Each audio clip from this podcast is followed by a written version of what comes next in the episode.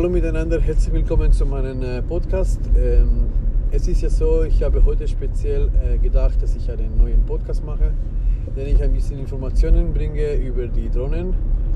Äh, die Leute, die wie ich in der Schweiz wohnen, werden das sicher ein bisschen nützlich finden. Ähm, wahrscheinlich haben sie es nicht mitbekommen oder andere werden es natürlich auf andere Wege ähm, diese Neuigkeiten bekommen. Voraussichtlich ist es so, dass ab 2020 im Sommer wahrscheinlich eine neue Gesetz äh, in Kraft eintreten wird. Und die Sache ist die, dass man dann äh, verpflichtet ist, die Drohne und sich selber beim, äh, zu registrieren. Und das ist eigentlich nicht schlecht und ist eigentlich nicht gut. Aber ich finde, wenn man eine Drohnenpilot ist, es ist egal, ob man jetzt eine lizenzierte oder einen Hobby äh, Drohnenpilot ist, ist äh, auch in Verantwortlichkeit von den äh, Drohnenpilot äh, auf Sicherheit äh, zu achten. Äh, ich benutze mm, ein DJI Phantom 4 seit äh, letzten Juli in 2018 und hab ich, damals habe ich nicht gewusst, wo kann ich und wie kann ich und wo kann ich fliegen. Die Tatsache ist, dass die Informationen, die ich bekommen habe, waren nicht so freundlich. Darum habe ich damals einfach Applikationen downgeladen. Ich hatte damals ein iPhone und kein Android-Device. Also respektiv, ich habe meine Drohne mit dem, es ist eine DJI 4 Pro Plus geflogen und da konnte ich eigentlich keine andere Applikationen benutzen wie diese, wo DJI hat. Und das Geofencing hat damals nicht so gut funktioniert. Dann habe ich mich ein bisschen uminformiert und dann habe ich gesehen, ähm, dass die Sky Guide angefangen hat, mit dem ARMAP zusammenzuarbeiten. Und die haben damals eine sogenannte Pilotprojekt angefangen. Und ich habe mich damals gesagt, ja gut, dann tue ich mal diese downloaden und schaue mal, was passiert. Mit dieser ARMAP-Applikation konnte ich dann diese Flüge äh, planen und damit ich die Applikation benutzen dürfte, musste ich dann sagen, was für eine Drohne das ich fliege und äh, wie ich eigentlich heiße. Ich habe damals eine Rufnummer und eine SMS bekommen, damit ich ja die, die Bestätigung bekomme, dass ich der Benutzer bin und dass ich über diese Nummer erreichbar bin. Das ist wichtig, damit du eine Absage bekommst oder im Fall, dass du in einer Zone bist am Fliegen, die du nicht darfst, und vielleicht müssen sie dann eingreifen und dann können sie dich einfach schnell erreichen. Habe ich damals gemeint. So, die Tatsache ist, dass es ähm, jetzt soweit ist, dass man ab 2020 äh, diese Drohne registrieren muss, dass da man sich der Pilot registrieren muss und wie gesagt, man muss die Drohne und der Pilot muss sich registrieren. Äh, es ist so, dass man äh, mit dieser Applikation, zum Beispiel ARMAP, wenn ich diese Applikation fliege, wenn ich die Drohne mit dieser Applikation fliege, dann sehe ich die Position meines Drohnes und ich sehe eben auch, ob es andere Flugzeuge sich in diesen ähm, äh, Zone äh, sind. Ich sehe sogar Drohnen, also Flüger, also Flugzeuge, die in der Nähe sind und ein paar Kilometer entfernt. Die Tatsache ist, wenn ein anderer äh, Pilot die gleiche Applikation benutzen würde, um die, seinen Flug zu machen, dann würde ich auch die Position vom anderen Drohne mit der Höheangaben und so weiter und so fort, genau gleich wie jetzt bei den Flugzeugen, sehen. Und der Sinn ist eigentlich, was ich meine, wenn man die Drohnen registriert und die Piloten registriert, dann hat man eigentlich schon einen Punkt, wenn man einen Flug plant, dann konnte man auch sagen, in welche Höhe man fliegt und so können Sie dann die Bewilligungen äh, automatisch besser verteilen oder manuell. Ich glaube, das wird sich äh, so fortziehen, es wird so weitergehen und so werden wir wahrscheinlich äh, ein bisschen weniger schlecht angeschaut von den Leuten, die keine Drohne fliegen und wahrscheinlich wird es äh, nicht mehr so schlechte Nachrichten in der Zeitung und in den Nachrichten kommen.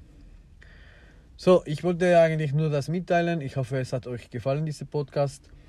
Ich wollte noch äh, vielleicht noch einen kleinen ähm, Zusatz machen.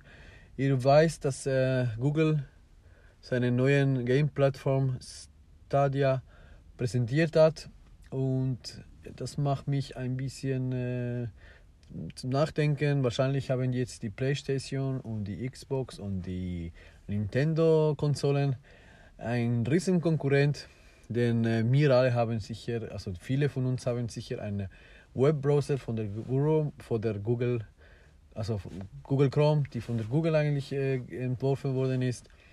Und die meisten von uns haben vielleicht ein Android und vielleicht haben wir sogar ein iPhone mit einem Chrome Webbrowser drauf und die Applikation Stadia wird dann auch Webbrowser aktiviert, also es wird im Webbrowser installiert sein und man kann dann äh, spielen auf den Handys oder von Handys auf den TV oder auf den überall zu streamen und sie versprechen eine 4K-Qualität bis zu 60 Frames pro Second.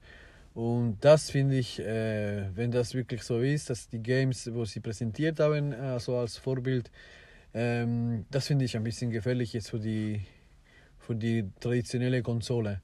Ich glaube, die wird wirklich jetzt wirklich aussterben und es wird wirklich das Streaming, Gaming äh, wirklich äh, zur ähm, endlosen äh, Gaming-Kultur kommen. Äh, gut, ich möchte mich bei euch bedanken. Ich hoffe, es hat euch äh, ein bisschen gefallen. Und äh, ich sage einfach, zwei Millionen Menschen haben ein Android-Device. Also sind potenzielle Gamers im Prinzip. Wahrscheinlich wird auch Fortnite und so Pup und die so trendige Spiele im Moment äh, auch auf diese Webplattform äh, Stadia umsteigen, damit sie auch mehr Leute erreichen können das Win-to-Pay-Modell, wo Fortnite zum Beispiel bringt, ähm, ist sehr attraktiv natürlich für diese Firmen. Okay, Dankeschön und bitte folgt mir in meinen Sozialmedien und in meinem YouTube-Kanal.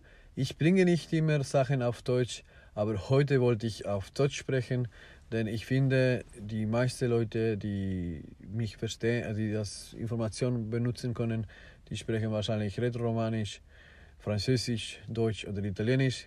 Das, das sind die Sprachen, die wir in der Schweiz sprechen. Ich wünsche euch alles Gute und wie gesagt, unterstützt mich bitte in YouTube, in Podcast. Ich bringe wirklich nicht immer, aber ab und zu äh, so kleine Informationen. Dankeschön und auf Wiederhören.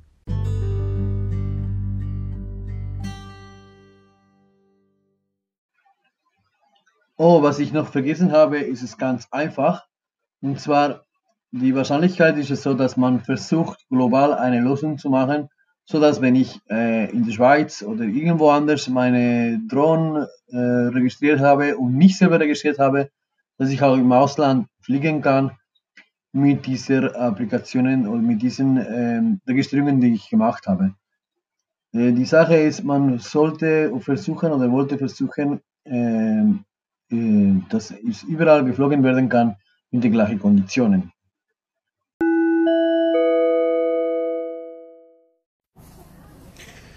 Hola amigas, hola amigos, bienvenidos a este nuevo podcast. Espero que el podcast de hoy os guste y que sea de vuestro agrado. Voy a hacer una serie de podcasts relacionadas un poco con el tema de drones, ahora que estoy viendo que está cambiando bastante la normativa. También quería deciros que, como habéis dado cuenta, la empresa Apple ha sacado un nuevo iPad y bueno, nos hemos quedado un poco eh, parados porque solamente han cambiado lo que sería el interior, pero el exterior ha quedado igual que estaba. Haré un análisis más detallado después del día 25 de marzo porque será cuando hagan la presentación grande con el keynote. Espero que os guste este podcast y, y que lo paséis bien. Buena semana.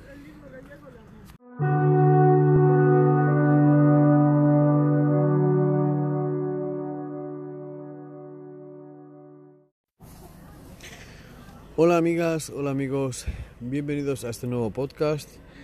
Espero que el podcast de hoy os guste y que sea de vuestro agrado. Voy a hacer una serie de podcasts relacionadas un poco con el tema de drones, ahora que estoy viendo que está cambiando bastante la normativa. También quería deciros que, como habéis dado cuenta, la empresa Apple ha sacado un nuevo iPad y bueno, nos hemos quedado un poco eh, parados porque solamente han cambiado lo que sería el interior, pero en el exterior ha quedado igual que estaba. Haré un análisis más detallado después del día 25 de marzo porque será cuando hagan la presentación grande con el keynote. Espero que os guste este podcast y que lo paséis bien. Buena semana.